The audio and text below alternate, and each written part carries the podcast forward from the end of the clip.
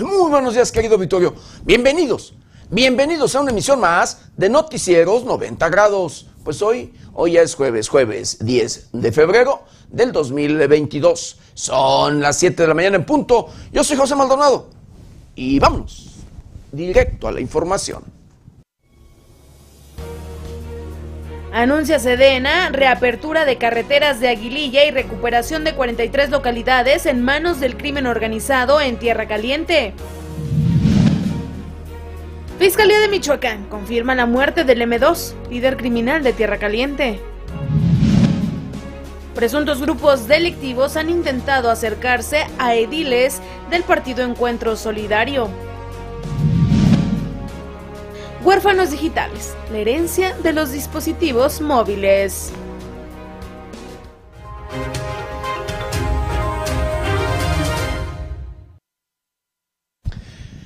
Bienvenidos, bienvenidos a una emisión más de Noticieros 90 grados. Pues sí, hoy, hoy ya es jueves, jueves 10 eh, de febrero del 2022. 10 días de este, el segundo mes de este año difícil, de este año complicado, de este año preocupante. Un mes y año difíciles, complicados y preocupantes en todos, pero en todos los sentidos. Llámesele en temas financieros, en temas sociales, en temas sanitarios, querido auditorio, con este problema, este problema serio, de verdad, eh, y preocupante del, del SARS-CoV-2, del COVID, de esta pandemia de este coronavirus que nos ha venido a afectar, pero en serio, que ha afectado tanto la economía, la, salud, la economía y demás de todos los seres humanos en el mundo. Es triste y lamentable, pero bueno, a pesar de los esfuerzos que se hacen a nivel mundial, eh, aún todavía este enemigo mundial sigue haciendo de las suyas.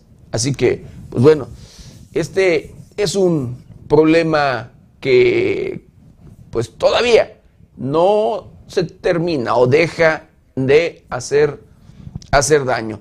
Pero bueno, a esto agreguémosle los problemas sociales que constantemente se ven en nuestro país y que también afectan, afectan a la economía de pues nuestros bolsillos, que son eh, los movimientos o problemas educativos que los normalistas, que los profesores, que los diferentes eh, organizaciones que van y hacen, claro, uso de un derecho constitucional, pero que el de verdad, los derechos, la constitución jamás, jamás, eh, pues dice que usted puede dañar el patrimonio de terceros, que usted puede eh, hacer o y deshacer. Créeme, hay quienes cometen delitos, de verdad, lo hacen ya hasta muy común, el ir a retener y robarse vehículos con mercancía, eh, pues sí, de productos que de alguna empresa y esto es una constante, una, pero una constante el ver estas prácticas. Retienen vehículos y les roban la mercancía. Así como usted lo escucha. Y en muchas de las ocasiones, bueno, los llegan hasta a quemar. Llegan a quemar estos, estos vehículos. Eso, eso es lo que no permite la ley. Eso es delito. Y de verdad que esas prácticas no llevan a nada, a nada positivo, a nada bueno. Con esas prácticas, pues luego, pues sí, las hacen para presionar al gobierno, ya se, llámesele un gobierno estatal o federal o demás, pero créeme que no es el camino. Y no siempre encuentran la respuesta eh, esperada, porque a veces se encaprichan, a veces, eh, de verdad, pues se extralimitan. Ejemplo, recientemente en el estado de Michoacán, profesores y normalistas bloquearon vialidades, bloqueaban incluso las vías del ferrocarril eh, para exigir que cambiaran a el director, a un director, pues, de una, eh, la Secretaría de Educación eh, Pública en el estado de Michoacán, que cambiaran a el director de una dependencia de esta, esta secretaría. Se cumplió lo que ellos pedían, se cambió a el director, pero una vez que ya se nombra el relevo, siguen todavía con sus manifestaciones, sus bloqueos, porque ahora quiere, lo que ellos quieren es imponer a una persona, a un profesor de que ellos designen, que ellos quieran, de verdad. Y pues bueno, el tema es que continúan por allí luego los enfrentamientos entre profesores y personal de la Secretaría de Seguridad Pública, Guardia Nacional y Ejército, luego de que no se permite que se bloqueen las vías férreas, que no se bloqueen vialidades. Así, así como usted lo escucha, pero bueno, esto es una constante en diferentes rincones de nuestro país, donde de verdad esto se ha permitido por los compromisos que luego se hacen con estos grupos sociales. De verdad. Compromisos que luego no se cumplen. Compromisos que luego, de verdad, eh, luego de no cumplirse, estas son las reacciones malas, por supuesto, no es lo que se debe de hacer, pero, en fin, así las cosas. Y afecta a la economía, afecta a la economía de un Estado, de un país y por supuesto en lo general. Si buscan mejorar las condiciones de vida, si buscan mejorar los ingresos, pues así es, afecta a todos. Pero bueno, el tema no nada más queda allí. El tema va más allá. Triste y lamentablemente, eh, otro de los problemas que no se combaten, un problema que constantemente yo le digo y desde mi muy personal punto de vista, no se hace nada, no hay estrategia para acabar con ello, que es la corrupción. La corrupción que desde mi muy personal punto de vista va de la mano con la inseguridad. Corrupción e inseguridad, lo mismo. Y de verdad, porque al haber corrupción, se hacen compromisos con grupos delincuenciales. Al haber corrupción, políticos funcionarios, sí, eh, gobernantes o demás, querido auditorio, son aliados de los grupos delincuenciales, se hacen aliados de los grupos delincuenciales y esto desde tiempos electorales, que es cuando se adquieren los compromisos. Y así como usted lo escucha, usted es el mejor testimonio, usted lo sabe, usted los ha visto, usted los vio en tiempos electorales como eh, los grupos delincuenciales que operan o tienen el control en su localidad, en su municipio o en su estado, hicieron todo para que ganara su candidato, el aspirante. Financiaron, sí, le metieron dinero a la campaña, pero además fueron y obligaron a aquellos que luego veían que no eran, eh, pues, allí seguidores o, demás de el candidato que ellos impulsan. Y así, van buscando hacer proselitismo a favor del aspirante que ellos quieren hacer llegar para ocupar un puesto de elección popular. Llámesele presidente municipal, diputado local, diputado federal, senador, gobernador, o lo que sea. El resto de los políticos, el resto, pero el resto de los políticos que luego tienen compromisos y que le deben su carrera a la delincuencia organizada. Es triste lamentable, pero es una realidad que se ve y se vive día a día. Y bueno, el tema, como le digo, el tema de la inseguridad pues va de la mano con el tema de la corrupción. Inseguridad imparable. La violencia que no, que no para. Homicidios, homicidios y más homicidios.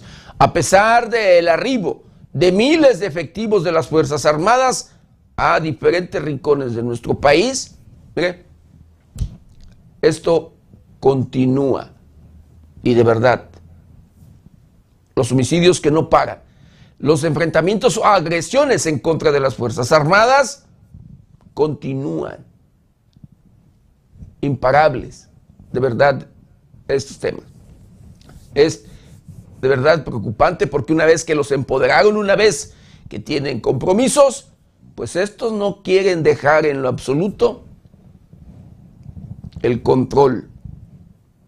Lo que les deja muchísimas, pero muchísimas ganancias, las extorsiones, los secuestros, eh, despojo del patrimonio, bueno, tantas, tantas cosas, tantos delitos, tantas eh, prácticas que constantemente se ven y se registran en los diferentes rincones de nuestro país.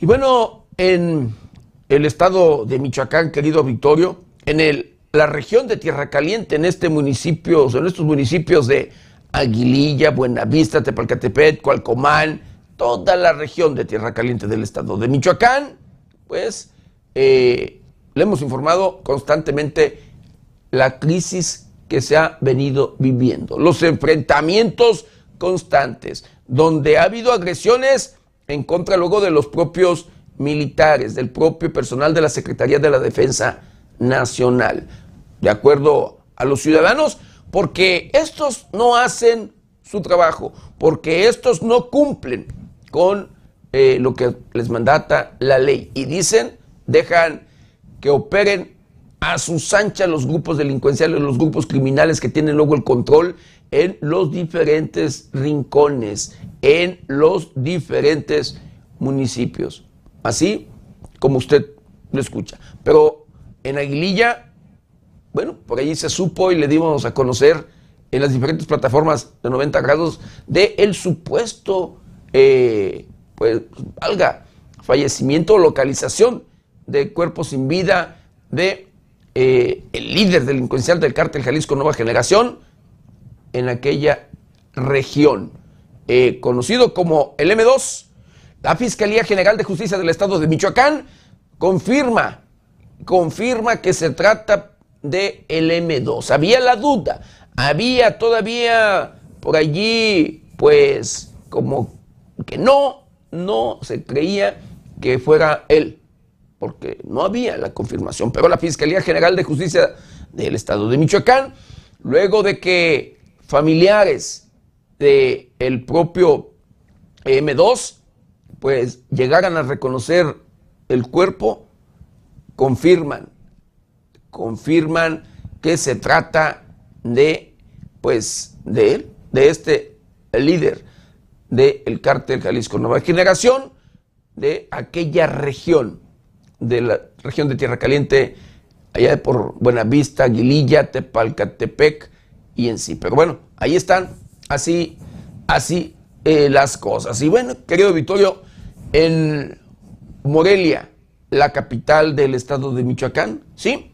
Este eh, municipio que en la actualidad está ocupando el segundo lugar en el estado de Michoacán en temas de homicidios, de inseguridad, de delitos en lo general, y que, fíjense, el segundo lugar de los 113 municipios que tiene la geografía michoacana, y está dentro de los 20 que ayer eh, por allí, eh, checando información, eh, querido auditorio, a nivel nacional con organismos nacionales y demás, de estar entre los 20, escuche usted, de estar entre los 20 eh, municipios más inseguros del país, de México, querido auditorio,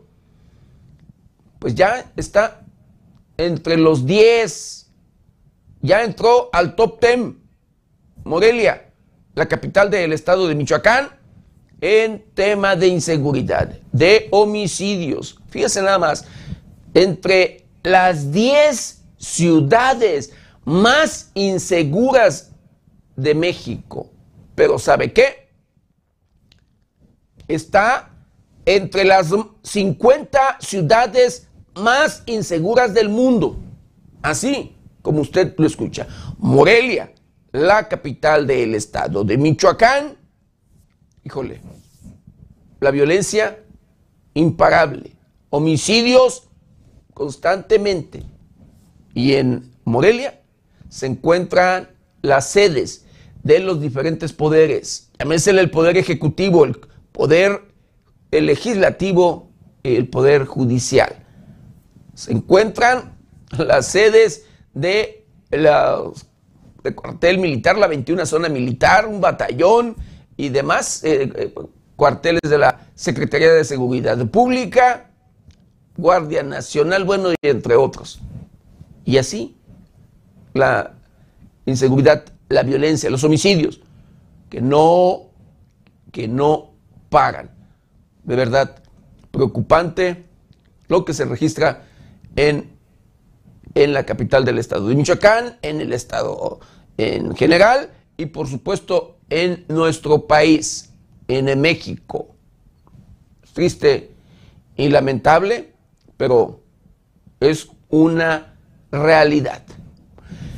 Pero en fin, vamos a hacer un recorrido, un recorrido por el portal de noticias más importante. Y en esta mañana desmienten en cuentos oficiales muerte de Pedro Carrizales El Mijis. Baleana menor de edad en Zamora, Michoacán, este municipio que ocupa el primer lugar en tema de inseguridad del estado de Michoacán. Ataque armado a Celaya, Guanajuato, deja como saldo dos personas sin vida. Marcelo Ebrard, secretario de Relaciones Exteriores de nuestro país, de México, evita hablar sobre pausar la relación México-España.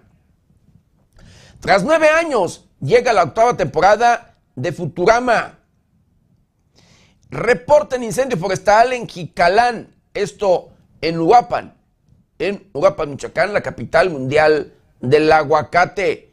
Y bueno, escuche usted, en Uruapan, Michoacán, han exhibido una, otra y otra, pues varias, en repetidas ocasiones, valga, a un elemento policiaco que se ha conducido de verdad de manera prepotente en todos los sentidos, que ha agredido físicamente incluso a personas. Y se repite la historia. De nueva cuenta, el día de ayer, por allí hicieron circular un video donde graban al elemento policíaco agrediendo, golpeando a una persona, a un ciudadano y además hablándole, diciéndole ahí que él no tenía eh, lo mismo que él, que, y bueno, palabras allí que ya se imaginará así. Y ahí está grabado, allí circula en redes sociales eh, este, este video de este mismo elemento policiaco que opera, que se encuentra en Uruapan, Michoacán, y que nadie, las autoridades no hacen nada, porque ese es el, uno de los consentidos seguramente, así como usted lo escucha, porque seguramente se ha de reportar muy bien de ser familiar, pariente, amigo, compadre, o vaya usted a saber de, de quién que esté bien apadrinado. Exhibe nuevamente a presunto mando policíaco golpeando a ciudadanos en Uruapan, en Uruapan, Michoacán. Donovan el Carrillo, Donovan Carrillo cierra participación histórica en los Juegos Olímpicos de Invierno. El primer mexicano que representa en patinaje de hielo a nuestro país, a México. El DIF Uruapan ofrece servicios dentales a precios módicos para la población. Un asesino confeso no debe gobernar el Estado, dice así el estado, eh, bueno, así lo dice el dirigente estatal de Morena en el estado de Quintana Roo. Uruapan contaría con área especial post-COVID en el DIF de este municipio. Vuelve a aumentar la cifra de contagios diarios de COVID en nuestro país. Reencuentro de los Bukis llega a Morelia el 5 de noviembre. Pospuesto el carnaval de Torito del Petate en la capital del estado de Michoacán. Cártel de se adjudica, cártel se adjudica ataque a fiscalía en Marabatío y amenaza a alcalde y mandos de seguridad de Ciudad Hidalgo. Policía detiene a un hombre armado relacionado con el ataque a elementos. Presidentes municipales del PES quedan fuera del mando policial coordinado. Gobierno de Michoacán rechaza lazos de colaboración con Aguascalientes. España pide explicaciones al presidente de la República, Andrés Manuel López Obrador, sobre pausar la relación entre ambos países. Grupo parlamentario del Partido de la Revolución Democrática impulsa agenda legislativa con carácter social. Así lo así lo dice su dirigente estatal en el estado de Michoacán, Octavio Ocampo. ¿Y ahora qué le parece? Lo invito a que me acompañe a ver juntos un día como hoy.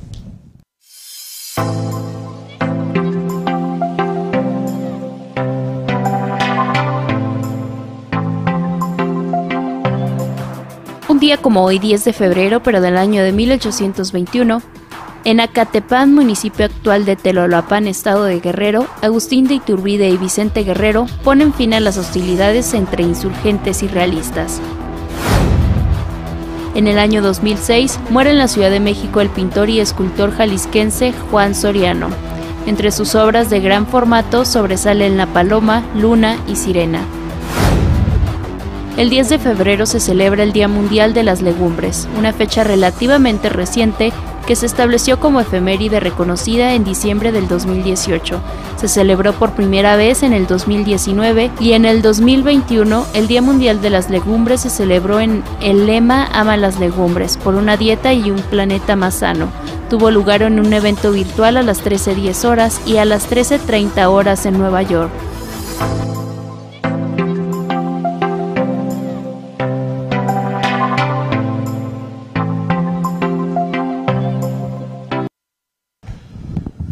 Y bueno, eh, quiero mandar saludos, saludos especiales a todo, a todo nuestro auditorio, a todos aquellos que nos ven y nos escuchan a través de las diferentes plataformas de 90 grados. Saludos, saludos especiales a aquellos que nos ven a través de la televisión, los que nos ven a través de Megacable e informarles, eh, querido auditorio, que hemos tenido por allí problemas eh, en la transmisión de audio y de imagen y demás, pero es por un problema que, que pues, está tratando ahí de corregir, es para, se está mejorando pues el, equipo en todos los sentidos. Y al estar haciendo allí o, tener equipo de prueba, ahí está causando estos, estos pequeños eh, eh, problemas que de verdad si usted tiene ese problema, quiere, síganos a través de las redes sociales, a través de Facebook o de YouTube, ahí estamos, igual, de manera simultánea estamos en vivo a través de las redes sociales.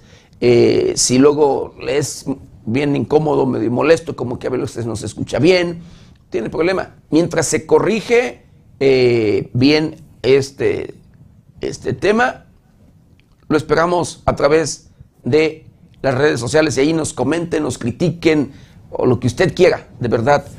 Eh, a través de las diferentes redes. Así que saludos, saludos especiales a aquellos que nos ven a través de la televisión, los que nos escuchan a través de las diferentes estaciones de radio que se enlazan con este su noticiero preferido y por supuesto, de igual manera, con mucho cariño y respeto a todos, a todos aquellos que nos ven y nos escuchan a través de las diferentes redes sociales de 90 grados.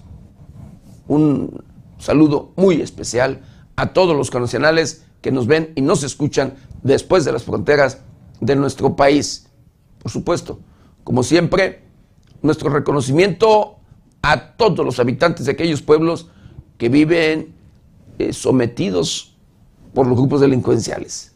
Y que bueno, hay algunos habitantes de algunos pueblos que ahorita, eh, hablando del caso particular de Michoacán, pues eh, se encuentran felices, contentos, porque, digo, con los que he platicado de aquella región de Tierra Caliente, hablando de Glilla, Alcomán, eh, Buenavista, Tepalcatepec, de aquella región, porque dicen, ha llegado el ejército. Primero estaban decepcionados y con justa razón, luego de que no se hacía nada, que la presencia del personal de la Secretaría de la Defensa Nacional allí, pero no hacían nada. Y pues bueno, ahora en estos días le informamos, le hemos estado informando, querido auditorio, arribaron cientos de elementos de la Secretaría de la Defensa Nacional, de la Guardia Nacional y policías estatales para tomar el control, el control en, aquellas, en aquellos municipios, en aquellas regiones del estado de Michoacán, en la región de Tierra Caliente de esta entidad. ¿sí? Aguililla, Buenavista, Tepalcatepec y demás. Y, ¿sabe qué? Retiran las barricadas. Están retirando estas barricadas donde pues luego se hacían pasar como gente del pueblo, donde obligaban habitantes e, e incluso en algunos lugares, pero que la verdad, en la realidad, era personas integrantes de grupos delincuenciales que se ponían la camiseta, la playera, y que no se ha acabado el tema, porque siguen por allí, allí siguen escondidos eh, algunos eh, algunas células. Ahí están, que incluso habitantes mismos eh, nos comentan que ahí están halconeando, ahí andan moviéndose, ahí están al pendiente, andan en sus motocicletas o demás, o paseando los famosos halcones para informar a sus jefes. Así como usted lo escucha. Ojalá, de verdad, mire, ojalá, y eh, ahorita que el personal de la Secretaría de la Defensa Nacional arribó a esta región de Tierra Caliente en el estado de Michoacán, pues no lleguen nada más a calentar y de hacer y, demás, y valga, y ya que, se vayan o se retiren y deje peor la situación. Porque le puedo asegurar que si se retira el personal de la Secretaría de la Defensa Nacional o las Fuerzas Armadas en sí de la región, inmediatamente los grupos delincuenciales van a regresar a las mismas prácticas. Créame. Y el que la paga es el pueblo. El que la paga, ¿sí? Son los habitantes. Los habitantes de bien. La gente trabajadora. Los agricultores.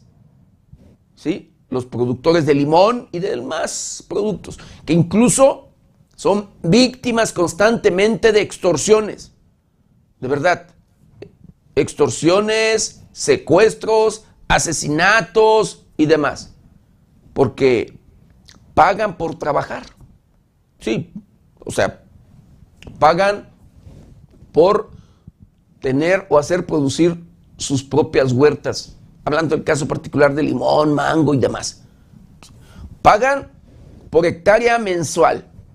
Pagan por tonelada al corte pagan por todo. Pero además, todavía escuche usted, híjole, me da risa y coraje, de verdad, híjole. Todavía son ellos los delincuentes, los criminales, los que acaparan, obligan a los productores a que les tienen que vender a ellos el producto. Y lo venden al precio que ellos quieren. Triste, lamentable, pero así las cosas, así la realidad allá en la región de Tierra Caliente, en el estado de Michoacán. Por eso digo, ojalá y el personal de la Secretaría de la Defensa Nacional, con las Fuerzas Armadas en general, lleguen y se queden. Tomen el control en lo absoluto y tomen cartas en el, sí, cartas ya en este tema.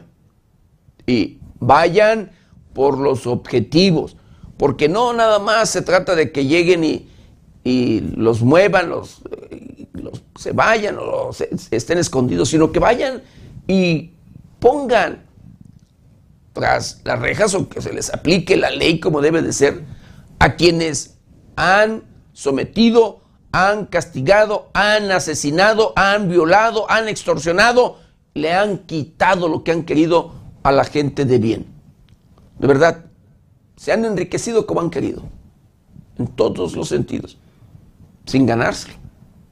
Pero en fin, fuiste y lamentablemente pues es una, una realidad. Y bueno, quiero mandar saludos, saludos especiales a Omar Ruiz Bravo, a Noemí Rodríguez, a Chivo Rodríguez, agradecer con mucho cariño y respeto su comentario. Dice saludos, amigo José Maldonado. Saludos, por supuesto, a Chivo Rodríguez. Y luego dice que, que hagan detenciones. Dice, ya saben quién, quién mangonea en cada municipio. Dice, con la pura presencia no alcanza. Le agradezco de verdad y pues bueno, coincido. Tienen que ir por los objetivos, como les estoy comentando.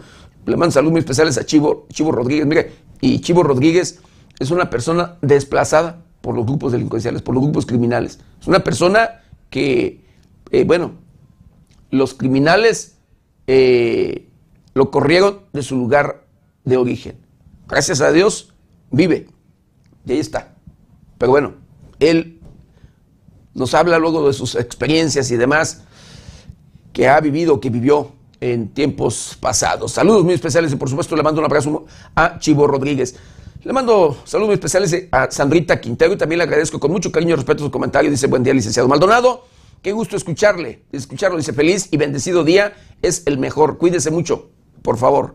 Eh, saludos a Hugo Valenzuela. Agradezco de igual manera con mucho cariño y respeto su comentario. Dice, saludos. Iniciamos el día bien informados con 90 grados. Gracias. Le agradezco de verdad con mucho cariño y respeto también ahí su comentario. Y le mando saludos muy especiales al licenciado Hugo Valenzuela. Saludos a Alejandro Delgado el único artesano, le mando un abrazo muy especial, el único artesano que se dedica a elaborar equipales de, originales como son los típicos de Apatzingán, Michoacán.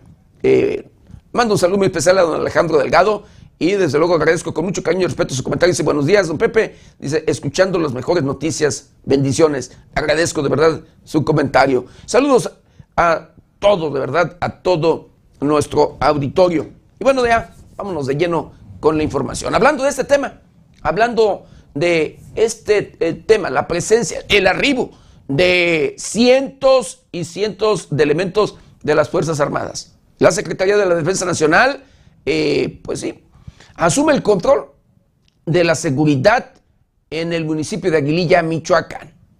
Personal de la Secretaría de la Defensa Nacional asumió el control del municipio de Aguililla, el cual se encuentra en medio de una guerra de grupos del crimen organizado por el control territorial. Alrededor de las 3 de la mañana, un aproximado de 53 vehículos con personal militar arribaron a Aguililla. Su primera acción fue recuperar el cuartel militar, sitiado por manifestantes desde hacía siete meses alrededor del cual los militares comenzaron a cavar trincheras. Asimismo, fue resguardada por policías estatales la carretera que comunica a Aguililla con Buenavista, la cual es frontera entre los dominios del Cártel Jalisco Nueva Generación y Cárteles Unidos. Pobladores de Aguililla han pedido que la presencia de las Fuerzas Armadas sea permanente para garantizar la seguridad y que no solo abran paso a los cárteles michoacanos, como ha pasado con anterioridad. Con información de la redacción, reportó para 90 grados Jorge Tejeda.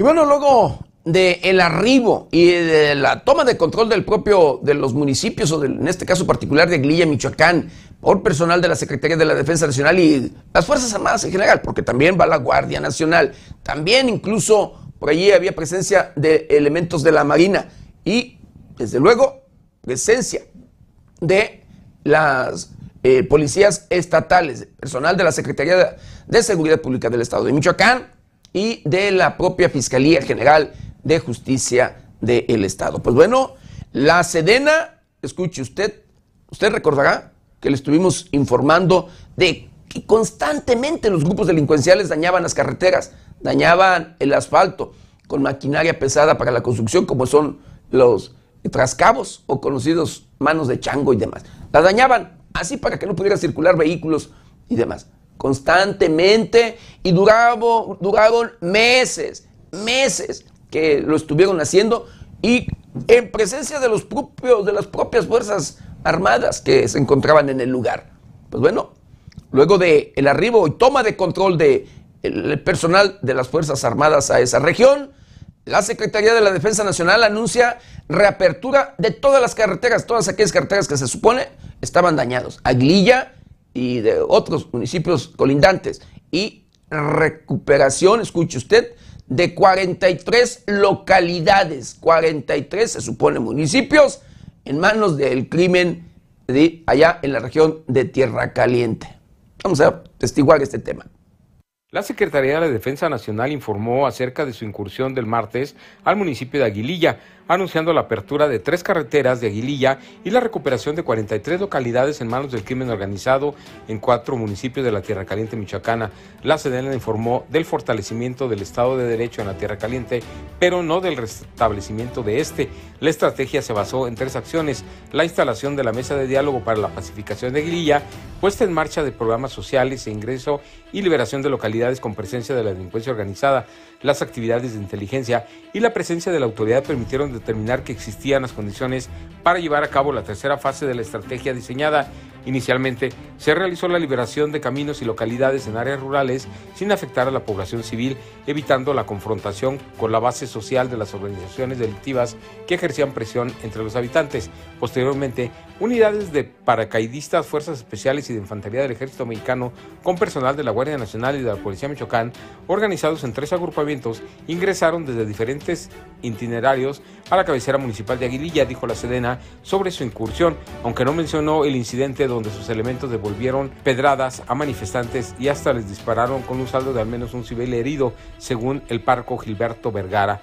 En cuanto a la liberación de vialidades, se restableció la comunicación en las tres rutas principales de la región, Aguililla El Aguaje, El Aguaje Los Cajones El Limón y Cualcomán Aguililla. La incursión de la autoridad a la zona en conflicto permitió el aseguramiento de 185 paquetes con un peso aproximado de 800 gramos de marihuana y 8 kilogramos de marihuana en greña, 6 armas largas, 11 cargadores para diferentes armas, 4 cofres, 1138 cartuchos de diferentes calibres, 23 artefactos explosivos improvisados, 21 vehículos, 15 de diversas características, 3 con blindaje artesanal, 1 con blindaje de agencia, una motocicleta y un tractor y diverso equipo táctico. La Sedena mencionó que asimismo se fortaleció el Estado de Derecho en 43 localidades ubicadas en los municipios de Aguililla, Buenavista, Cualcomán y Tepalcatepec y se lograron las condiciones que permiten que los habitantes regresen a sus hogares y que los productores agrícolas de esa zona puedan ser cosechadas y comercializadas, informó 90 grados.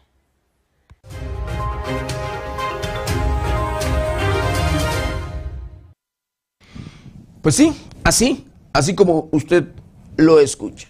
La Secretaría de la Defensa Nacional anuncia ya la reapertura de todas las carreteras en aquella región de Tierra Caliente. Carreteras que, vuelvo a repetir, tenía, eh, pues, por un lado, dañadas los propios grupos delincuenciales. Y por otro lado, con eh, las barricadas, donde se hacían pasar por autodefensas, decían que eran el pueblo, que traían los barrets y todas estas armas largas de uso exclusivo del ejército, y, e incluyendo los famosos camiones monstruos, que son vehículos eh, blindados de manera artesanal.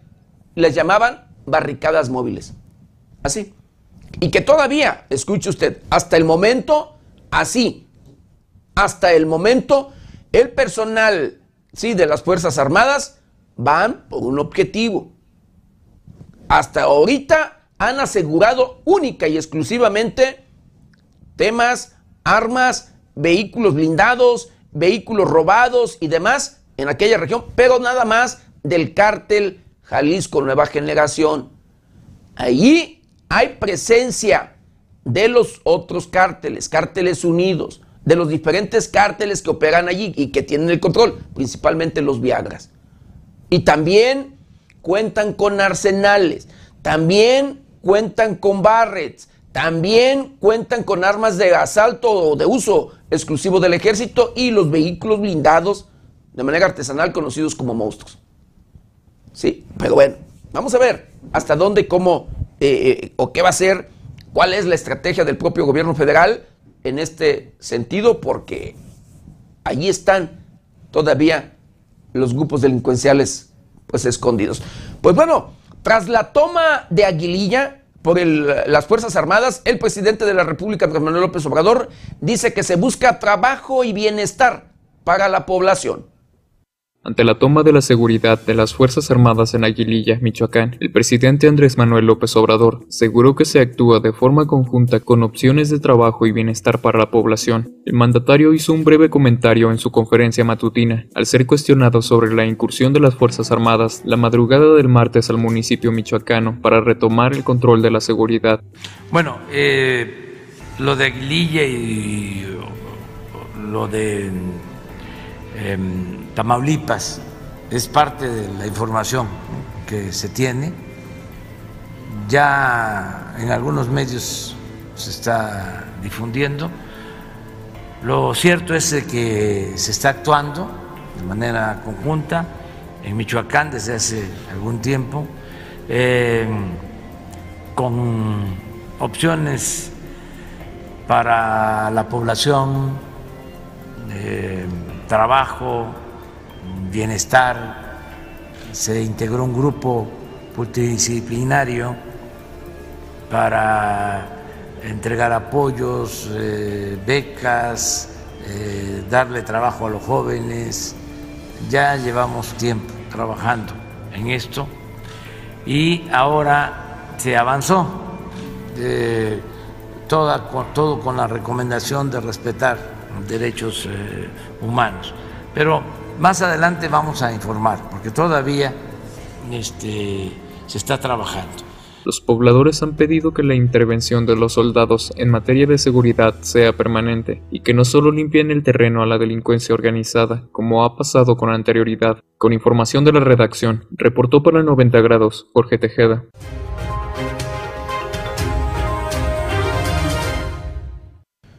Pues sí, así como le digo, habitantes incluso eh, están contentos luego de la presencia de las Fuerzas Armadas de aquella región, de la toma del control de aquella región, pero aún no cantan victoria, porque sí, dicen si se van, esto se puede poner peor.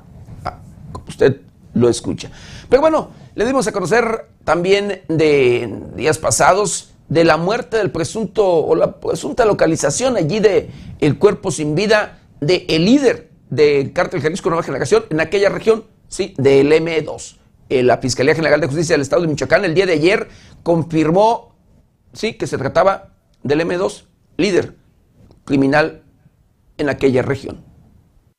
La Fiscalía de Michoacán confirmó la muerte de Miguel Ángel Fernández, alias el M2, localizado sin vida el pasado 6 de febrero en Tepalcatepec.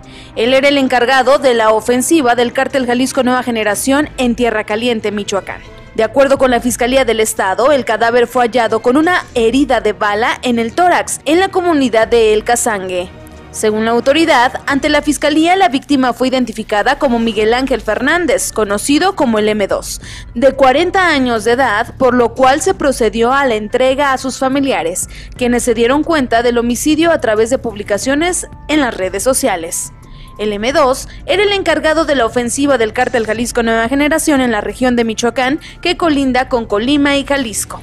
Su muerte u detención se reportó a inicios del año 2020 en un enfrentamiento con soldados del ejército luego de haber dirigido la emboscada que meses atrás, en octubre del año 2019, le quitó la vida a 13 policías estatales en Aguililla, aunque no se halló su cuerpo ni fue presentado ante las autoridades. En estos hechos falleció la Catrina, una joven sicaria que coordinó el ataque contra la policía en Aguililla. Asimismo, medios lo señalaban como traidor del cártel Jalisco Nueva Generación, aunque en realidad era el jefe de su avance hacia municipios como Tepalcatepec, Bastión del Abuelo Farías, Buenavista, Bastión de los Viagras y Cualcomán. Tenía su base de operaciones en Aguililla, municipio del cual es originario Nemesio Ceguera Cervantes, alias El Mencho, líder del cártel Jalisco Nueva Generación. Informó para 90 grados Berenice Suárez.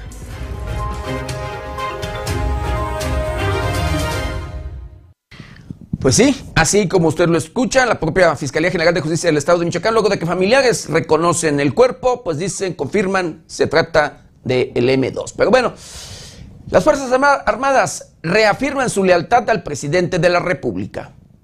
Este miércoles se celebró el 109 aniversario de la Marcha de la Lealtad en la Ciudad de México y las Fuerzas Armadas de México refrendaron su respaldo al presidente Andrés Manuel López Obrador. El general de división Agustín Padilla Suástegui estuvo en representación del titular de la Secretaría de Defensa Nacional, general Luis Crescencio Sandoval, quien actualmente está padeciendo COVID-19. Radilla comentó que hoy, como ayer, la lealtad de quienes formamos parte de las Fuerzas Armadas es firme, es permanente y es para el pueblo de México y sus instituciones. Además, expuso que los militares continúan desempeñando las tareas de defender a la nación, así como garantizar la seguridad interior. Las mujeres y hombres que integramos el Ejército, Fuerza Aérea y Armada, reafirmamos a la institución que usted representa como presidente de la República y comandante supremo que cuenta y seguirá contando con el apoyo de las Fuerzas Armadas como históricamente lo hemos hecho. Además, Radilla aseguró que las Fuerzas Armadas seguirán contribuyendo al desarrollo y progreso del país. Informó 90 grados.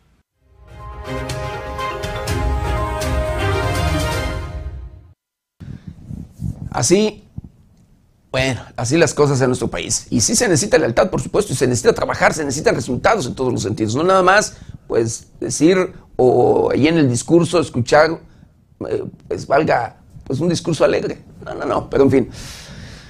Esa es la pregunta a responder en la consulta para la revocación de mandato. Vamos a escucharlo. ¿Estás de acuerdo en que a Andrés Manuel López Obrador, presidente de los Estados Unidos mexicanos, se le revoque el mandato por pérdida de la confianza o siga en la presidencia de la República hasta que termine su periodo? Es la pregunta aprobada por el Senado de la República para la consulta de revocación de mandato a realizarse el próximo 10 de abril. Las dos posibles respuestas impresas en la papeleta serán que se le revoque el mandato por pérdida de la confianza o que siga en la presidencia de la República. El Instituto Nacional Electoral cuenta con 1.567.4 millones de pesos para el ejercicio democrático. Esto representa 524 millones de pesos menos del costo originalmente proyectado, lo que reduce también el número de casillas a instalar. De manera preliminar se estima la colocación de 57.337 casillas en todo el país, 57.077 casillas instaladas para la consulta popular, con 2.200 boletas por casilla y 300 casillas especiales, una por cada distrito electoral. En el caso de los votantes en el extranjero, podrán solicitar su registro a la lista nominal de electores residentes en el extranjero del 5 de febrero al 25 del mismo. Si la solicitud es procedente, serán notificados a más tardar el 26 de marzo del mismo año y podrán emitir su voto electrónico desde el 1 de abril a las 20 horas hasta el 10 de abril a las 18 horas, tiempo del centro de México. La consulta será vinculante en caso de contar con una participación del 40% del padrón electoral y la revocación procederá por mayoría absoluta, es decir, 50% de la votación más un voto. Cabe mencionar que en Michoacán podrán instalarse cerca de 2.194 casillas con 3.528.779 papeletas, es decir, una por cada elector según el padrón actualizado al 31 de enero del 2022. Reportó para 90 grados Luis Manuel Guevara.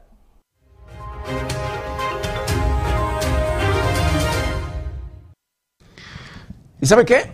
Eh, hablando de este tema precisamente de la revocación de mandato, ¿sabe que si la población, los habitantes de México, los electores de nuestro país, pues dicen o confirman la revocación, el, aprueban el que el presidente ya no siga gobernando, Andrés Manuel López Obrador, ¿sabe quién ocuparía la presidencia de la República? Vamos a ver la nota. El próximo 10 de abril del 2022 se llevará a cabo la consulta de revocación de mandato del presidente de la República, Andrés Manuel López Obrador. Este ejercicio democrático está basado en el artículo 35 de la Constitución y la Ley Federal de Revocación de Mandato. Una duda posiblemente generalizada es, en caso de una posible aprobación de la revocación de mandato, ¿quién ocuparía la presidencia de la República? Según información proporcionada por la Junta Local Ejecutiva del Instituto Nacional Electoral, la titularidad del Ejecutivo Federal sería ocupada por quien ocupe la presidencia del Congreso de la Unión. Dentro de los próximos 30 días aprobada la revocación, el Legislativo Federal tendría que nombrar a la persona que concluirá el periodo constitucional. Cabe señalar que actualmente la presidencia la ocupa el diputado Sergio Carlos Gutiérrez Luna. El INE tiene a su cargo de forma directa la organización, desarrollo y cómputo de la votación, además de emitir los resultados del proceso, mismos que solo podrán ser impugnados ante la Sala Superior del Tribunal del Poder Judicial de la Federación, siendo quien realice el cómputo final y en caso dado será quien emita la declaratoria de revocación. Sin embargo, para que el ejercicio democrático pueda ser vinculante, deberá registrarse una participación de por lo menos 40% de las personas inscritas en el padrón electoral, aunque la revocación solo procederá por mayoría absoluta, lo que representa el 50% más un voto. La lista nominal actualizada al 31 de enero del 2022 contempla a 94.907.756 ciudadanos, aunque el 2 de marzo se realizará un nuevo corte para calcular la participación ciudadana del 40%. Reportó para 90 grados Luis Manuel Guevara.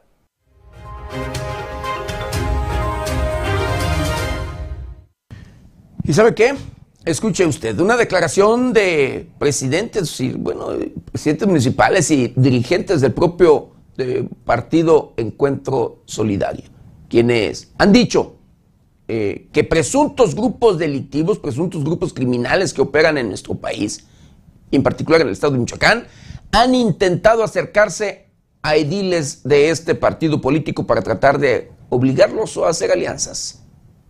Integrantes de grupos criminales que operan en diversas zonas de Michoacán han intentado contactar a presidentes municipales emanados del partido Encuentro Solidario, indicó Eder López García, líder estatal del PES. Señaló que se han reportado al menos tres casos de las ocho demarcaciones en las que gobierna Encuentro Solidario. De los funcionarios municipales que forman parte del PES, el Instituto Político no cuenta actualmente con registro que alguno tenga amenazas que represente un riesgo de vida, aseguró el dirigente estatal, quien recordó la situación que vivieron en el municipio de Penjamillo, donde el pasado 29 de junio, el presidente electo Gilberto Mejía Salgado fuera secuestrado y hasta la fecha se desconoce su paradero. Eder López García reconoció que en el tema de seguridad aún se vive una situación de inestabilidad en Michoacán.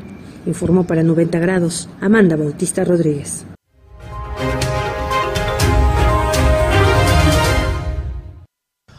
Pues bueno, el secretario de Finanzas de sí, del Congreso, escuche usted, el Congreso de Michoacán, de la 75 legislatura en este caso, lo llaman a rendir cuentas. Al banquillo de los acusados.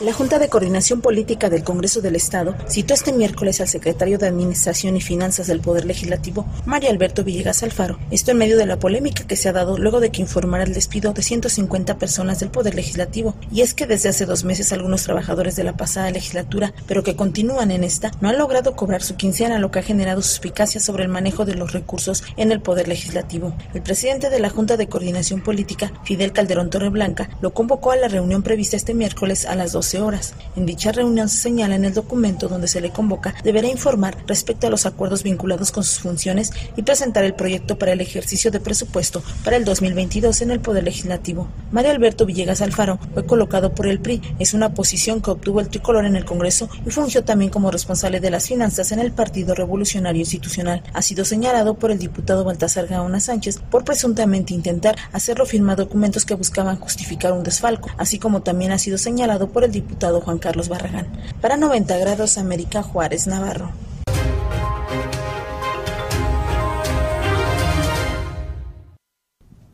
El tema de la corrupción que no falta, de verdad. Y ese, ese es una constante. La 74 legislatura del estado de Michoacán, que fue la pasada, precisamente, querido auditorio, ha sido la más corrupta, la más difícil, la más, híjole, complicada en todos los sentidos, pero además donde hubo desfalcos preocupantes de recursos. ¿Sí?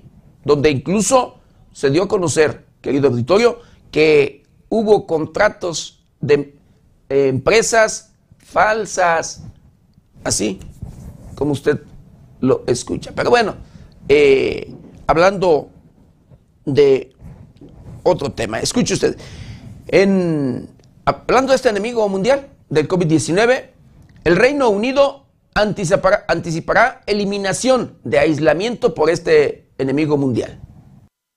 El primer ministro británico Boris Johnson informó que el gobierno de Reino Unido prevé eliminar el aislamiento por COVID-19 en ese país para finales de este mes de febrero. Fue durante su intervención en la sesión de control en la Cámara de los Comunes del Parlamento británico, donde el líder de ese país anticipó que próximamente se darán los detalles sobre el plan que se decidirá respecto al coronavirus, pero esto será hasta que terminen las próximas vacaciones escolares, que son del 14 al 20 de febrero. En Reino Unido, las personas infectadas deben aislarse durante durante cinco días completos y finalizando el periodo de aislamiento hasta que den negativo el quinto y el sexto día. Estaba previsto que las últimas restricciones que aún quedan vigentes en ese país fueran levantadas hasta el próximo 24 de marzo. Con información de la redacción para 90 grados Alejandro Frausto.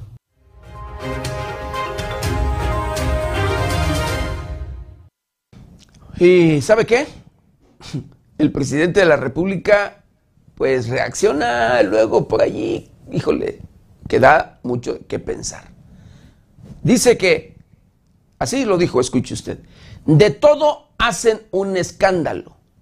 Esto por la entrega de invermectina, invermectina, perdón, a pacientes con COVID. El presidente de la República, Andrés Manuel López Obrador, afirmó que... Porque de todo, ¿no? Eh, hacen escándalo al grado de eh, presentar una denuncia penal en contra del doctor López Gatel refiriéndose a la controversia generada por la entrega de ivermectina a pacientes de COVID-19 en la Ciudad de México, ante la oleada de críticas que ha recibido el gobierno de la Ciudad de México por la administración de ivermectina a pacientes con COVID-19, siendo que esto fue catalogado como un experimento, el presidente afirmó que todo se trata de un ataque hacia su gobierno. El presidente de la República amenazó a los medios con sacar a la luz presuntos documentos en los que se informaría cuánto se les pagaba a los medios por sus contratos publicitarios con los gobiernos anteriores, esto en caso de que los supuestos ataques a su gobierno continúen. Con información de la redacción, reportó para 90 grados Jorge Tejeda.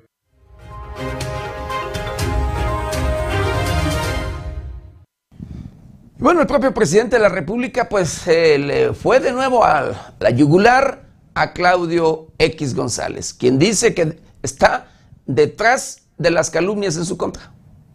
El empresario Claudio González estaría detrás de la campaña de desprestigio en su contra, así lo aseguró el presidente de la República, Andrés Manuel López Obrador, esto durante su conferencia de prensa mañanera, donde afirmó que periodistas deshonestos son parte de esa campaña en la que utilizaron a su hijo. El primer mandatario afirmó que las notas periodísticas no son en contra de su hijo, sino en contra suya, y calificó como corruptos y mercenarios a los periodistas Carmen Aristegui y Loret de Mola, así como a la presidenta de Mexicanos contra la Corrupción María Amparo Cázar. Son Claudio González con periodistas deshonestos como Carmen Aristegui, no solo deshonestos, sino corruptos y mercenarios, capaces de inventar cualquier situación, como Loret Mola, la señora que está con Claudio González y pertenece al grupo de Aguilar Carmen, María Amparo Cázar, declaró el presidente desde el púlpito presidencial. No se puede enfrentar a la mafia del poder sin autoridad moral, sostuvo López Obrador, y aseguró que la honestidad es el escudo que protege. Por eso, dijo, ha salido de la calumnia ileso. Reiteró el llamado al gobierno de Estados Unidos a explicar por qué le da dinero al empresario Claudio González y retó al periodista Carlos Loret de Mola a explicar cuánto gana y quién le paga. Con información de la redacción, reportó para 90 grados Jorge Tejeda.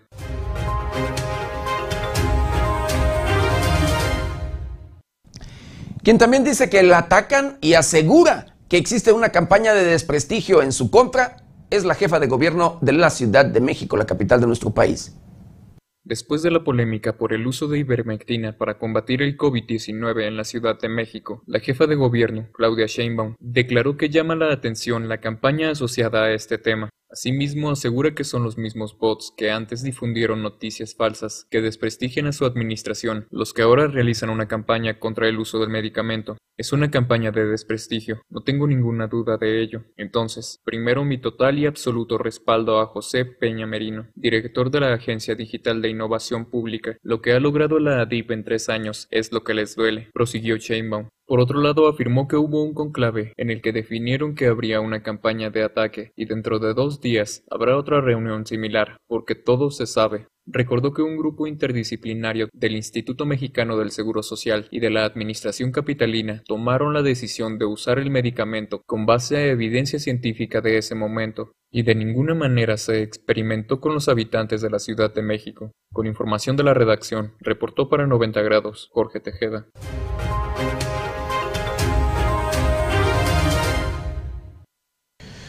Bueno, quiero mandar saludos, saludos especiales a, híjole, que se me mueva, a Juan Carlos Ceballos, agradecer con mucho cariño y respeto ahí su comentario. Dice, qué bueno, don José, dice, pero hablando del tema de inseguridad y el arribo, del, del, arribo de las Fuerzas Armadas y, con, y, que toma de control allá en la región de Tierra Caliente, en particular en el municipio de Aguililla, Michoacán. Dice, qué bueno, don José, pero ¿y en Uruapan cuándo? Pregunta allí Juan Ceballos. Y luego dice, Uruapan está horrible. Así lo dice y después dice, Zamora, Marabatío, Ciudad Hidalgo, usted lo sabe, Diosito me lo bendiga y cuide. De verdad le agradezco de verdad el comentario de Juan, los comentarios de Juan Ceballos. mando saludos a Chivo Rodríguez y agradezco también con mucho cariño y respeto su comentario.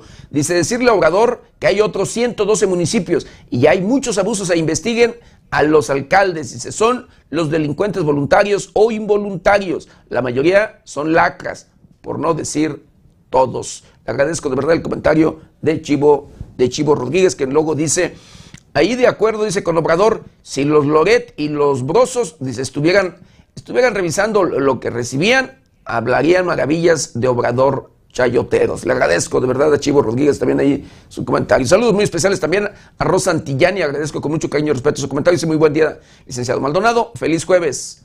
Igual, de igual manera, correspondo a sus buenos deseos. Y bueno, continuando, continuando con información y hablando de este tema ya de Guerrero, de Yopsinapa de los 43 estudiantes desaparecidos, el presidente de la República, o bueno, la Fiscalía, la Fiscalía General de la República, perdón, ordena entregar expediente de, caso, de este caso de Yotzinapa que el presidente Andrés Manuel López Obrador pidió a los Estados Unidos.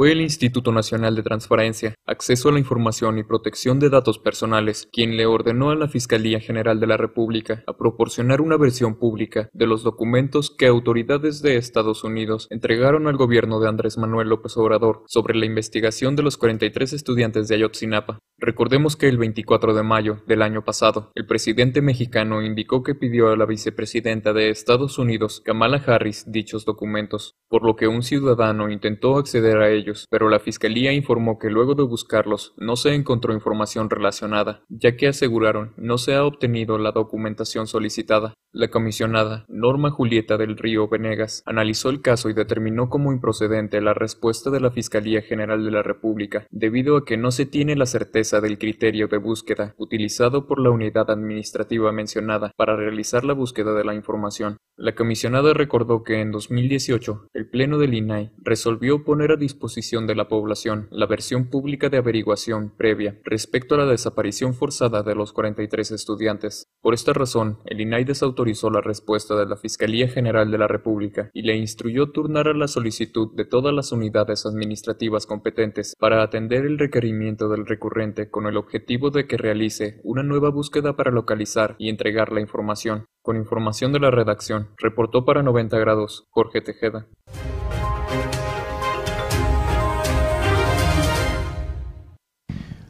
Fue el INAI, el Instituto de Transparencia, quien ordenó más bien a la Fiscalía General de la República precisamente pues ahí a, entregar expediente de caso Yotzinapa que Andrés Manuel pidió a los Estados Unidos. Pero bueno, así las cosas. Y bueno, senadores de los Estados Unidos piden al gobierno mexicano, escuche usted, proteger a periodistas.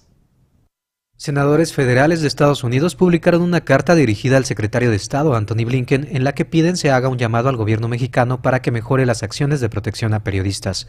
Fueron Tim Kaine, senador demócrata, y el republicano Marco Rubio de Florida, quienes solicitaron al Departamento de Estado reporten las acciones que están implementando para mejorar la seguridad de los periodistas en México. Solicitamos que el Departamento de Estado presente información detallada sobre las medidas específicas que tomará la agencia para garantizar que exista transparencia y rendición de cuentas por los recientes asesinatos de periodistas y para una mejor atención de la crisis de libertad de expresión en México, se lee en la carta. Además, criticaron el hábito del mandatario mexicano de desacreditar continuamente a los periodistas que se atreven a criticar su gobierno y mencionan que en sus conferencias de prensa incluye ofensas casi a diario en contra de periodistas a los que considera corruptos o conservadores. Estamos consternados de que el presidente López Obrador continúe con su retórica bélica en contra de la prensa, mencionaron. Este exhorto se hace luego del asesinato de cuatro periodistas mexicanos durante el primer mes del año y del ataque a un quinto en este mes de febrero, quien resultó ileso luego de que la pistola del agresor se atascara. Con información de la redacción para 90 grados, Alejandro Frausto.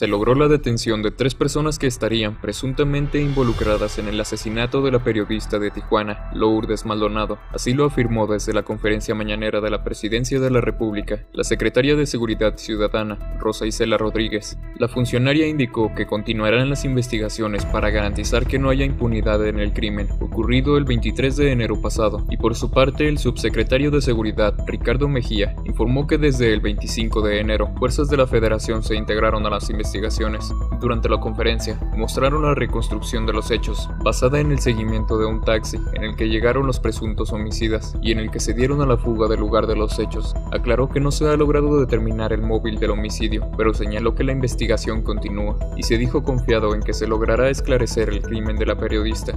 Finalmente, el presidente de la República, Andrés Manuel López Obrador, dijo que el resto de los asesinatos de periodistas se están investigando. Con información de la redacción, reportó para 90 grados Jorge Tejeda.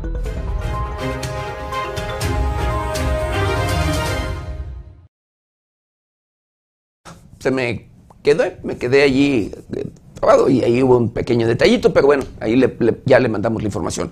Sí, de, dan a conocer la detención de tres personas, ¿sí? Por el homicidio de la periodista Lourdes Maldonado, registrado allá en Tijuana, Baja California. Esperemos no se trate de chivos expiatorios, esperemos que además se dé hasta el fondo de este tema, que las investigaciones lleguen hasta aquellos, los intelectuales, tanto materiales como intelectuales, porque no hay, no hay nada más los materiales, créeme, de verdad. Pero en fin, así, así las cosas. Y bueno, eh, hablando de otro tema, y ahorita, ahorita en unos minutos, querido Victorio, les vamos a, mostrar un video de este elemento policíaco del cual le hablaba, que, ha, que constantemente ha sido denunciado y exhibido por agresiones, prepotencia y demás, esto en el estado de Michoacán, allá en Uruapan, en la capital mundial del aguacate. Va a ver cómo actúa, cómo golpea, cómo agrede, cómo las palabras que dice, lo que dice, las, como, bueno, no, lo va a ver ahorita, que vea de qué personaje se trata. Y bueno, Aeroméxico abrirá dos nuevas rutas aéreas en el Aeropuerto Internacional Felipe Ángeles. De acuerdo a un comunicado de Aeroméxico, la empresa anunció que operará dos nuevas rutas aéreas desde ya hacia el Aeropuerto Internacional Felipe Ángeles, las cuales serán inauguradas el próximo mes de marzo. De acuerdo con la aerolínea, informaron que analizaron la red, la ubicación y las necesidades de los clientes para ampliar sus operaciones hasta el aeropuerto en la base aérea de Santa Lucía, en el Estado de México. Las rutas que conectarán Aeroméxico con el Aeropuerto Internacional Felipe Ángeles son la ciudad de Mérida, Yucatán y Villahermosa, Tabasco, que estarán disponibles a partir de abril. Cabe recordar que el pasado mes de diciembre, esta misma aerolínea amplió sus operaciones a la Terminal 1 del Aeropuerto Internacional de la Ciudad de México, estableciendo nueve rutas nacionales, las cuales son Campeche, Durango, Los Mochis, Matamoros, Nuevo Laredo, Reynosa, Tampico, Zacatecas e Ixtapas y Guatanejo, a la par de que continuará con sus operaciones en la Terminal número 2 del mismo aeropuerto. Con información de la redacción para 90 grados, Alejandro Frausto.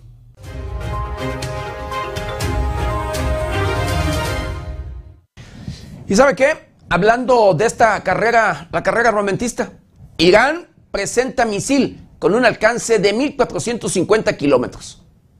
En medio de la reanudación de negociaciones en Viena para reactivar el Plan de Acción Integral Conjunto firmado en 2015, la Guardia Revolucionaria de Irán presentó este miércoles un nuevo misil balístico con un alcance de 1.450 kilómetros. El proyectil fue bautizado con el nombre de Kaibir Shekan, en homenaje a un castillo judío invadido por guerreros musulmanes de acuerdo al Islam. El arma tiene la capacidad de evadir escudos antimisiles y tiene el potencial de alcanzar bases estadounidenses ubicadas en esa región. El nuevo misil fue presentado durante el 43 aniversario de la victoria de la Revolución Islámica y es considerado el último gran logro del ejército de ese país. Irán ha insistido en que no busca desarrollar armas nucleares, pero continúa desarrollando su programa de misiles, el cual, afirmaron sus fuentes diplomáticas, solo es un recurso de defensa y así lo han reiterado durante las negociaciones indirectas que se mantienen en Viena con los países de Alemania, Francia, Reino Unido, Rusia, China y Estados Unidos. Con información de la redacción, para 90 grados, Alejandro Frausto.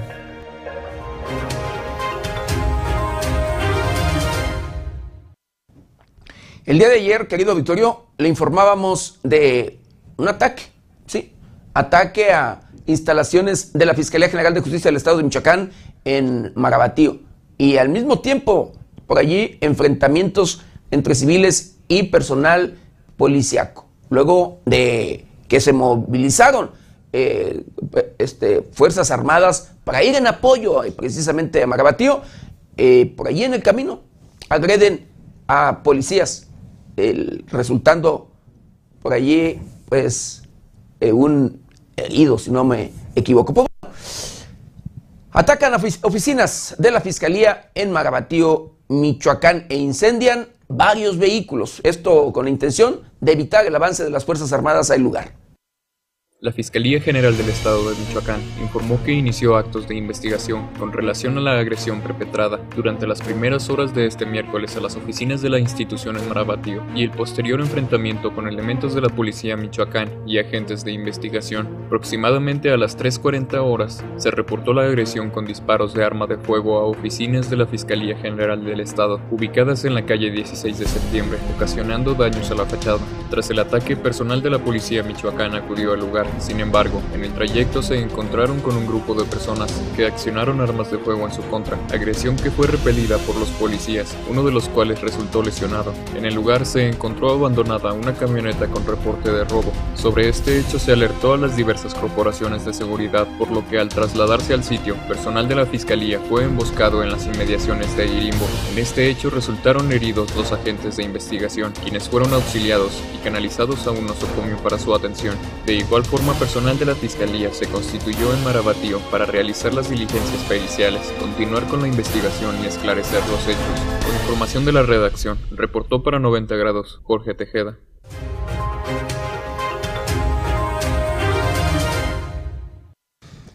Y precisamente sobre estos hechos, querido editorio, para evitar el avance, el avance de las Fuerzas Armadas en apoyo luego del ataque o la agresión a la Fiscalía General o instalaciones de la Fiscalía General de Justicia del Estado de Michoacán en el municipio de Marabatío.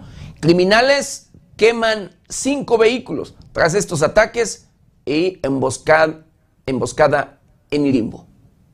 Cuatro vehículos particulares y uno oficial fueron quemados por criminales luego del ataque a la Fiscalía Regional de Marabatío, posterior emboscada a personal ministerial en Irimbo, que dejó un saldo de tres agentes de la ley heridos. Durante la madrugada, civiles armados perpetraron un ataque contra las instalaciones de la Fiscalía Regional y Dirección de Tránsito en el municipio de Marabatío, hechos en los que un agente de la policía resultó herido. Agentes de investigación que se movilizaron al sitio desde Irimbo fueron emboscados en ese municipio por un grupo de civiles armados, quienes quemaron su patrulla y cuatro vehículos particulares más, bloqueando la carretera para impedir la llegada de refuerzos. En estos hechos, dos agentes ministeriales resultaron heridos. Elementos del cuerpo de bomberos de Zitácuaro se movilizaron a Irimbo para extinguir las llamas de un camión Torton, un tráiler, una camioneta Nissan Estaquillas, una Ford F-150 y una patrulla de la Fiscalía. Hasta el momento, no se reportan detenidos por estos hechos. Con información de la redacción, reportó para 90 grados Jorge Tejeda.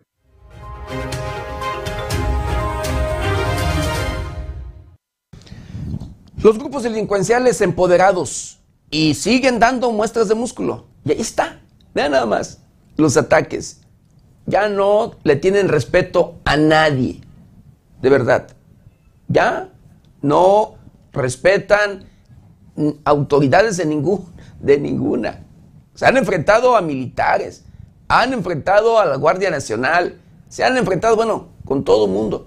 Y créeme que luego estas prácticas son para intimidar y alinear, alinear a los propios, eh, valga, elementos policíacos o las autoridades de la misma eh, fiscalía o demás representantes en ese sentido de procuración de justicia. Pero bueno, a ver en qué acaba también este tema de investigaciones y a ver cuáles serían los resultados luego de el seguimiento de esto, porque estoy seguro ya se sabe de quién se trata y como siempre le he dicho, luego se sabe quiénes son, dónde están eh, y demás, pero no los molestan, no van por ellos, no los llaman a rendir cuentas, no se les aplica la ley. Pero bueno, así, así las cosas. Bueno, quiero mandar saludos a muy especiales a CMI Verdía, el ex líder de los autodefensas en la costa michoacana. Dice saludos y bendecido, bendecido día, licenciado. Dice, la verdad, da gusto que ya empiecen a hacer cosas buenas. Eh, dice, en, en temas de seguridad, pero ojalá que de, de una vez, dice, por todas, se, sea el Estado y Federación, dice, tomen el control de la seguridad para que ya, para que ya no haya, no haya eh, delincuentes en las calles. Es que se le van varias letritas, tiene ahí algunos temas, un problemitas aquí, pero aquí le estoy diciendo, para que no haya delincuentes en las calles. A ver cuándo le toca, dice, a la costa, la costa michoacana, para que de una vez se, sea la autoridad quien dé seguridad al pueblo y apliquen las órdenes de aprehensión. Saludos, bendiciones. Le agradezco de verdad con mucho cariño y respeto el comentario de CMI, de CMI Verdía. Y es que sí, en la costa michoacana también está, valga, difícil y preocupante la situación en todos los sentidos, porque allá también, allá se hacen pasar por autodefensa los grupos criminales, los grupos delincuenciales. Y al parecer esta estrategia va hasta allá, a la costa también al parecer también van a retirar barricadas y demás de aquel, de aquel lugar. El tema allá es que, querido Victorio, el municipio, las autoridades municipales les dieron poder allí a los líderes de estos grupos, haciéndolos participar en temas de seguridad, en temas de la policía municipal de aquel de aquel lugar. Y bueno, para así las cosas.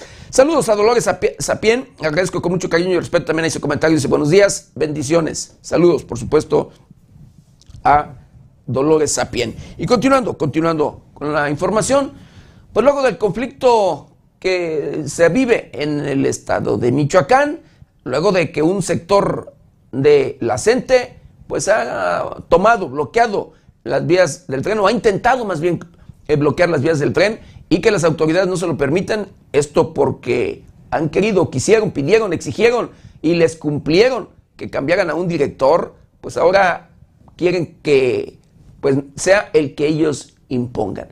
Las vías del tren siguen libres, dice o da a conocer el secretario de Seguridad Pública del el estado de Michoacán. Contrario a lo que se manejó en redes sociales en el sentido de que las fuerzas del orden habían sido desalojadas de las vías del tren en Calzón, sin municipio de Uruapan, la vía de comunicación sigue libre y las autoridades policíacas siguen manteniendo el orden en la zona. En ese sentido, la mañana del miércoles, el titular de la Secretaría de Seguridad Pública, José Alfredo Ortega Reyes, llevó a cabo una supervisión en la zona. Hasta el momento no se han registrado altercados ni enfrentamientos. La situación es de total calma, informó la dependencia. En el sitio se mantiene la vigilancia por parte de las autoridades de los tres niveles de gobierno y no se ha registrado enfrentamiento alguno, informó 90 grados.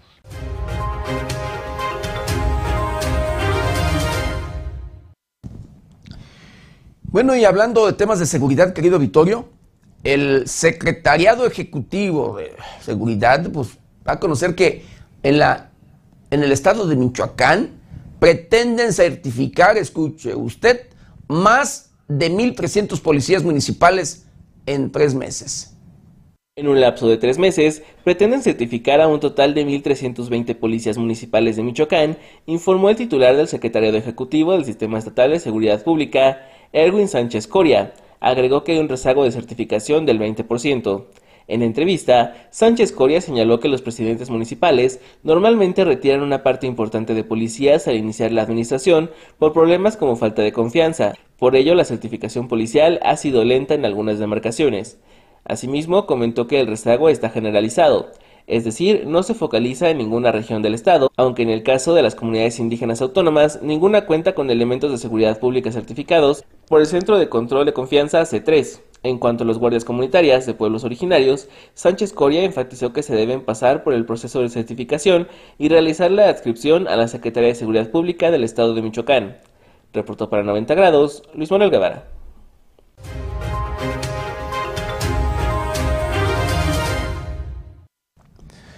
Bueno, el mismo titular de la Secretaría, precisamente allí, o el Secretariado Ejecutivo, eh, querido auditorio de Seguridad, pues fíjese, da a conocer que más de 1.200 armas entregadas a los criminales cuando se hacían pasar como autodefensas y que luego los hicieron eh, policías, ¿sí? Los hicieron de la llamada, esta corporación que denominaron Fuerza Rural, que pertenecía a la Secretaría de Seguridad Pública del Estado de Michoacán, un proyecto de Alfredo Castillo, de el propio el, hoy Adolfo Peralta, eh, mejor conocido como el Yankee, y Martín Godoy Castro, pues bueno, le entregaron armas, los armaron, les dieron mil, más de mil armas.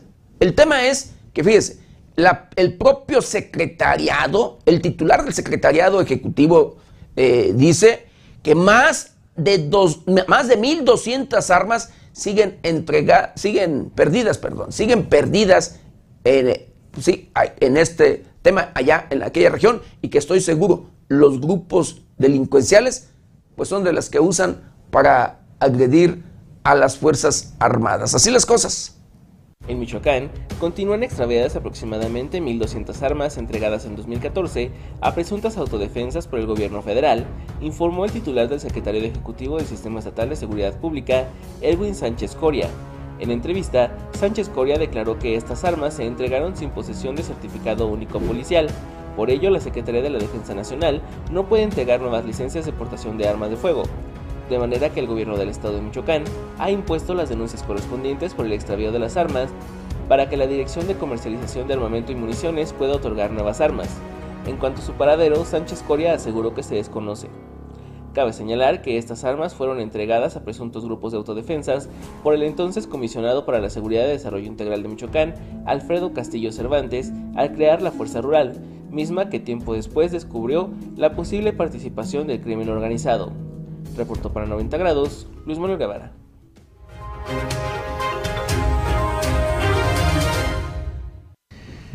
Le informamos en su momento, le informamos en su momento de la detención de 18 personas por allá por la región de Zamora, de hecho en el municipio de Chilchota. Bueno, eh, entre ellos 11 menores de edad.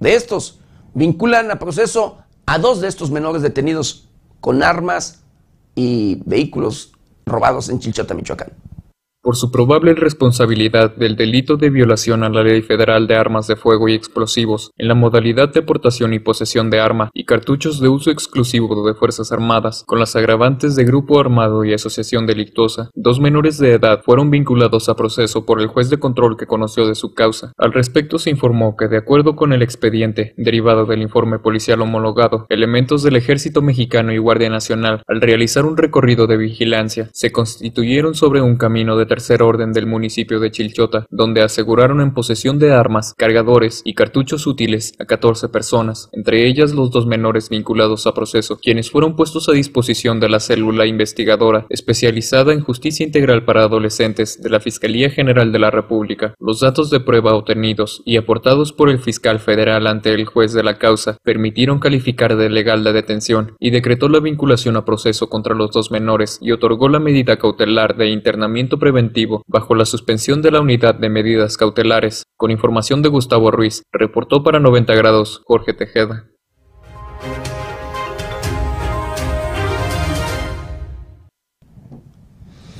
Morelia, la capital del estado de Michoacán, híjole, el municipio que ocupa el segundo lugar en el estado de Michoacán. De los 113 municipios que tiene la entidad, ocupa el segundo lugar en violencia, en inseguridad, en asesinatos, sí, en homicidios y es una ya eh, una de las 10 ciudades más inseguras de nuestro país, pero además una de las 50 ciudades, escuche usted, más inseguras del mundo, que lo han ido a promocionar a España, sí, a buscar en estos días apenas, y con la violencia a todo lo que da.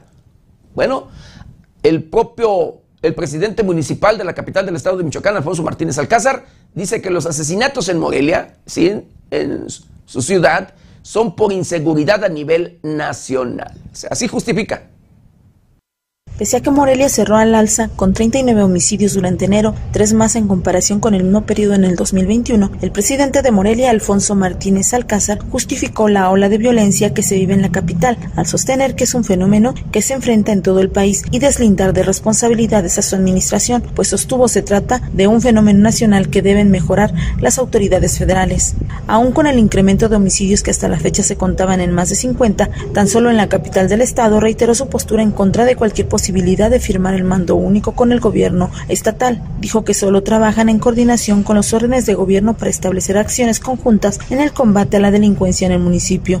El edil, al sostener que frente a los 44 homicidios que van del año, existe su postura en que se mejore el tema de inseguridad en el país y agregó que para atajar la situación, cada quien haga lo que le corresponde y responsabilizó al tema nacional. La encuesta nacional sobre seguridad urbana realizada por el Instituto Nacional de Geografía e Informática INEGI en el 2021 reveló que los ciudadanos fue el 56.1%. De acuerdo con datos de la Fiscalía General del Estado en lo que va de enero, se han registrado más de 39 homicidios dolosos. En el 2021 Morelia presentó 20.546 delitos. Marzo, mayo y agosto y octubre fueron los años con mayor cantidad de ilícitos y diciembre cerró con 1.650. De estos destaca que hubo 8 feminicidios y 607 homicidios dolosos en toda la región de Morelia. En delitos de alto impacto como secuestro se dieron 8 casos en el 2021 y de extorsión 38. Asimismo, de acuerdo con el informe de seguridad que concentra 50 municipios de mayor incidencia en homicidio doloso, son Zamora y Morelia los que están entre los primeros lugares de 10 municipios con mayor incidencia a nivel nacional. Para 90 grados América Juárez Navarro.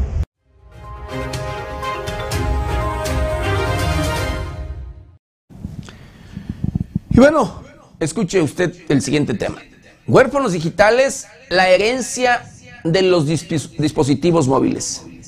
Según el Sistema Nacional de Protección Integral de Niñas, Niños y Adolescentes, CIPINA, se considera un huérfano digital a niñas y niños en etapa de desarrollo emocional, cognitivo y social que no reciben la atención necesaria por parte de sus padres al prestarle más importancia a los dispositivos móviles que a los infantes. Información otorgada por CIPINA muestra que esta situación puede traerlas problemas como baja autoestima, un modelo erróneo de cómo mantener relaciones sociales y un bajo nivel cognitivo debido a las barreras que las personas adultas generan a través de su relación con la tecnología. Asimismo, se se estima que en México las personas adultas pasan más de 8 horas diarias conectadas a Internet y más de 3 horas activas en redes sociales. Además, se considera que el uso de los celulares entre los padres genera afectaciones a los derechos de los niños, como el derecho a la vida libre de violencia, pues se considera el descuido como una forma de violencia, la violación a su derecho a la protección de la salud, al posiblemente no contar con los cuidados necesarios, son propensos a una vida sedentaria y mala alimentación, además de su derecho a vivir en condiciones de bienestar y sano desarrollo. Reportó para 90 grados, Luis Manuel Guevara.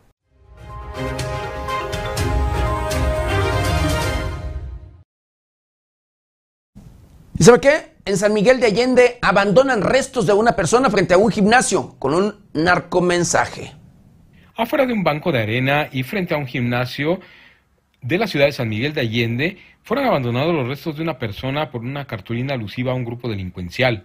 El reporte del bulto enrollado en plástico con una cartulina cerca de la escuela Cebeti 60 a la orilla de la carretera fue recibido a las 7 horas de la mañana del miércoles. Elementos de seguridad pública confirmaron la existencia de partes humanas de las que se desconoce el sexo de la persona. Las evidencias recopiladas por la Unidad Especializada de Investigación de Homicidios arrojarán la identidad de la víctima y esclarecer el homicidio, informó 90 grados.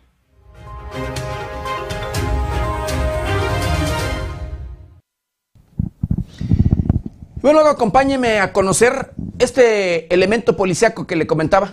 Prepotente, golpeador y demás.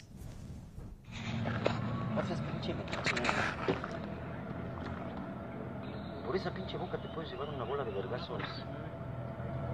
Porque acuérdese que lo que se habla con la boca se sostiene con el culo. Y no creo que usted tenga los huevos más grandes que yo. No. Entonces no sea pinche sicón. Ah, ya, lo grabé, ya lo grabé, ya lo grabé, ya lo grabé. Está grabado, está grabado, está grabado, está grabado. Yo no estoy diciendo nada, yo no estoy ofendiendo a los Está grabado, está grabado. No estoy ofendiendo, señor. No, está grabado. No lo estoy ofendiendo. En un momento le... le... No. ¿Es el 443? Sí. Sí. Se pasa de ver. Sí, mira licenciado. Yo no estoy, yo no estoy ofendiendo. No lo estoy ofendiendo. No lo estoy ofendiendo. Señor. Deje de estar de puto. Señor. Ay, señor. Ay, señor. ¿Señor qué? Bájale de huevos. Pinche chango. No lo estaba vendiendo. No me lo puede quitar. No.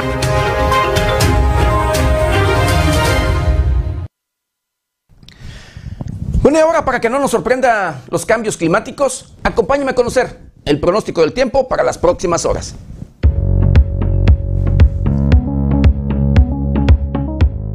El Servicio Meteorológico Nacional de la Conagua le informa el pronóstico del tiempo.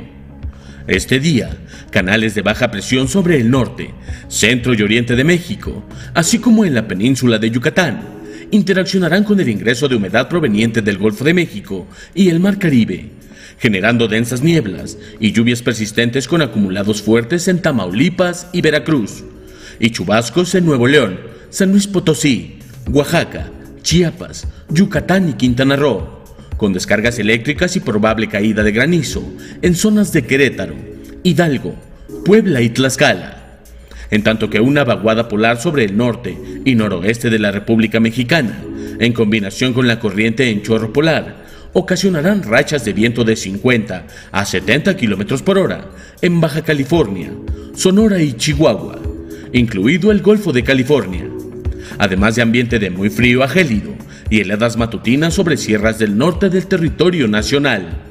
Finalmente, en el resto del país, dominará cielo parcialmente nublado y escasa probabilidad de lluvia.